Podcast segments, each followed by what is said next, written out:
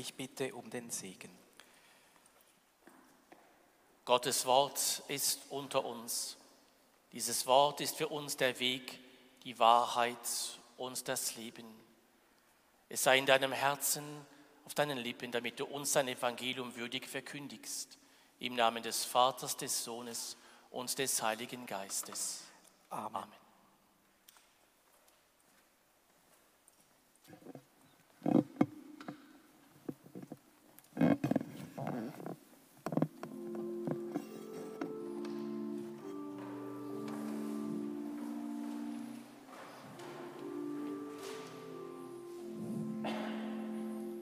Halleluja, Halleluja, Halleluja.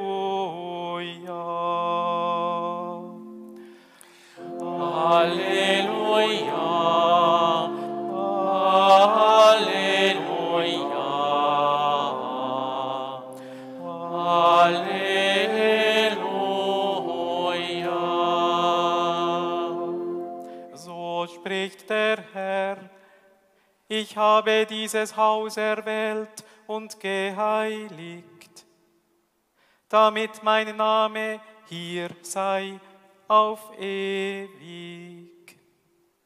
Halleluja,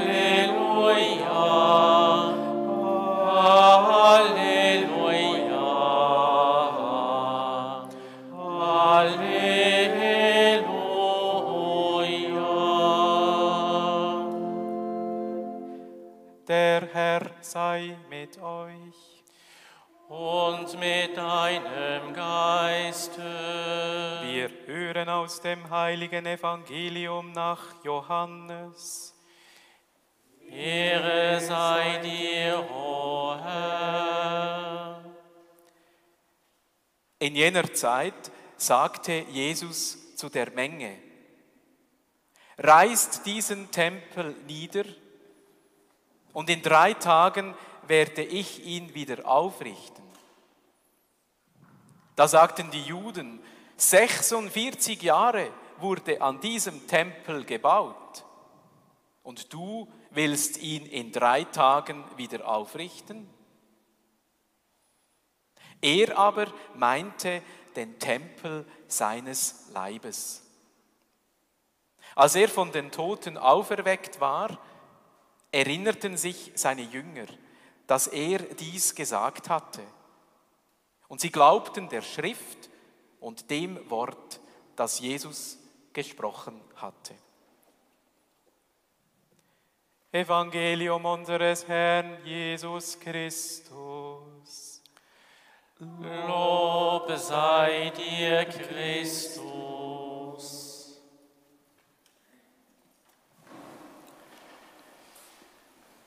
Liebe Mitchristen, reißt diesen Tempel nieder und ich werde ihn wieder neu aufbauen. Wir alle haben wohl noch die Bilder vor Augen, als im April 2019 das Dach der Kathedrale von Paris lichterloh in Flammen gestanden ist. Alle waren geschockt und die Aussage des französischen Präsidenten Emmanuel Macron hat mich beeindruckt. Er hat zwei, drei Tage, nachdem der Brand gelöscht war, im Fernsehen öffentlich verkündet, on va reconstruire cette cathédrale plus belle qu'avant. Wir werden diese Kathedrale neu aufrichten, schöner als zuvor. Beeindruckende Worte. Wenn wir Menschen etwas neu gestalten, sei es Kathedralen oder sei es die Pfarrkirche von Selzach, dann muss sie schöner sein als vorher. Sonst hat das Unterfangen keinen Sinn. Es muss etwas Neues erstehen. Etwas, was der Moderne entspricht, der Zeit, in dem wir leben. Es muss die Menschen ansprechen. Einfach eine Kopie vom Alten wieder aufrichten, eins zu eins, ohne Unterschied. Das wäre fantasielos und es wäre mutlos. Und es hätte keine Botschaft für die Zukunft. Wenn wir etwas neu machen, dann muss es anders sein. Dann muss man spüren, da haben Menschen aus dieser Zeit sich Gedanken gemacht und etwas, von dem sie persönlich zutiefst überzeugt waren, versucht haben weiterzugeben an die kommenden Generationen. Kirchenrenovationen macht man nicht für das Heute. Kirchenrenovationen macht man für das Morgen und für das Übermorgen. Wenn man heutzutage eine Kirche renoviert, neu gestaltet, einen neuen Altar hinsetzt, dann tut man das, weil man die Hoffnung nicht verloren hat, dass der Glaube auch morgen noch aktuell ist und dass die Gläubigen auch morgen und übermorgen einen Ort brauchen, wo sie sich versammeln, um Gott zu suchen und zu finden. Und deshalb müssen unsere Kirchen, die wir renovieren, neu gestaltet werden. Gegründet natürlich auf der Substanz, die da war. Weder Notre Dame wird man abreißen und neu bauen, noch hat man diese Kirche hier abgerissen und neu gebaut. Aber man hat auf dem Bestehenden weitergebaut, anders gebaut, neu gedacht. Das nennt man Tradition. Das, was ist, bewahren, behüten, konservieren. Aber nicht als Museumsstück, nicht als etwas, was nicht verändert werden darf, sondern als etwas, was immer da war und wieder neu und anders in Erscheinung tritt. All denen. Und ich weiß nicht, wer alles mitgebaut hat und mitgedacht und mitgeplant. Darum erwähne ich niemanden speziell. Aber jeder und jede weiß ja, wie und wo sie die Gedanken und die Finger mit dem Spiel hatten. Allen, die irgendwie dazu beigetragen haben, dass wir heute in dieser neu gestalteten Kirche zusammengekommen sind. Meine herzlichsten Glückwünsche. Es ist Ihnen gelungen. Gestern hatten wir Ministrantenprobe hier in der Kirche. Und die Ministranten haben gesagt, es ist ja ganz anders geworden. Es ist ja nicht mehr wie früher. Ja, hoffentlich ist es nicht mehr wie früher. Hoffentlich gelingt es uns, unsere Kirche so umzugestalten, so in den Dialog mit der Welt zu bringen, dass sie etwas Neues ist, etwas Ansprechendes, etwas, wo die Menschen etwas für sich und ihr Leben mitnehmen können. Diese Kirche, sie ist ansprechend. Sie spricht für sich. Sie lädt die Menschen ein, einzutauchen in diese Farben und Bilderwelt, ohne aber aufdringlich zu sein, ohne etwas aufzuzwingen, sondern sie lässt uns frei, uns umzuschauen und uns von dem anzusprechen, was vielleicht in dieser oder jener Situation für uns wichtig ist.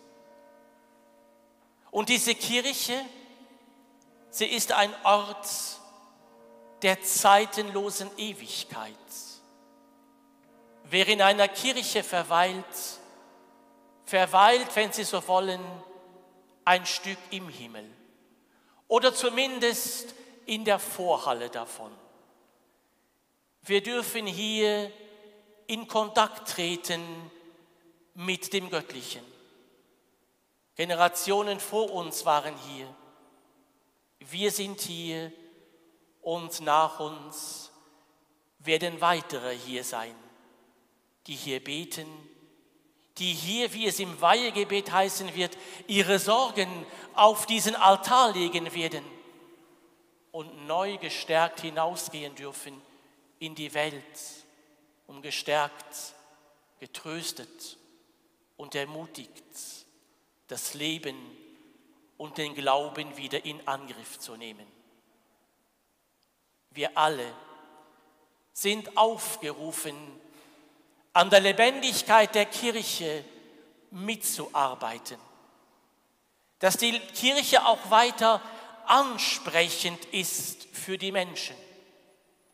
Dass wir nicht zu einem Nischenprodukt verkommen, mit dem man nichts anfangen kann, sondern im Dialog sind mit der Welt, mit der Mensch, mit den Menschen. Nichts anderes will der synodale Prozess den Papst Franziskus ins Leben gerufen hat für die Weltkirche. Nichts anderes sollen unsere Pastoralräume sein, die Kirche in die Moderne zu führen. Et on va construire cette église plus belle qu'avant. Wir müssen diese Kirche schöner gestalten, als sie jemals war. Und wir gestalten sie schön, wenn wir sie mit den Bausteinen der Liebe weiterbauen mit den Bausteinen der Güte, mit den Bausteinen der Barmherzigkeit und der Toleranz. Und wenn wir immer wieder auf das Wort Gottes hören, hier in dieser Kirche, und gestärkt durch dieses Wort Gottes hinausgehen in die Welt. Über dem Torbogen, der quasi das Kirchenschiff mit dem Altarraum verbindet, steht ohne Anfang und endlos. Es weist hin auf das Göttliche. Gott hat weder Anfang noch Ende.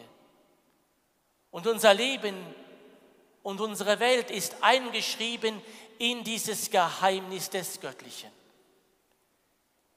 Wenn wir unser Leben aus dem Licht Gottes betrachten, dann wird vieles, was uns hier auf Erden Sorgen und Mühe macht, im Lichte des Glaubens im guten Sinne relativiert. Über den Wolken muss die Freiheit wohl grenzenlos sein.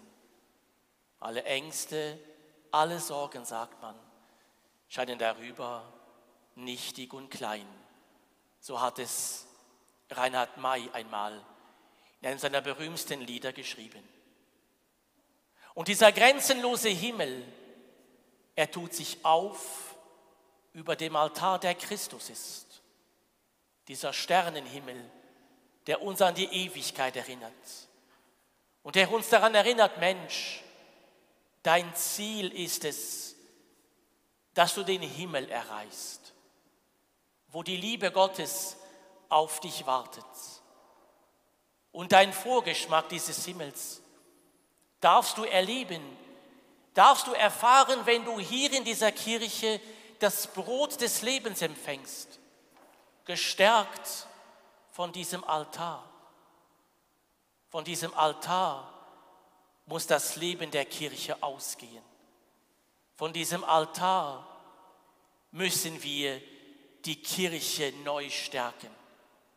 Der Altar ist das Zentrum unserer Pastoralräume und unserer Pfarreien.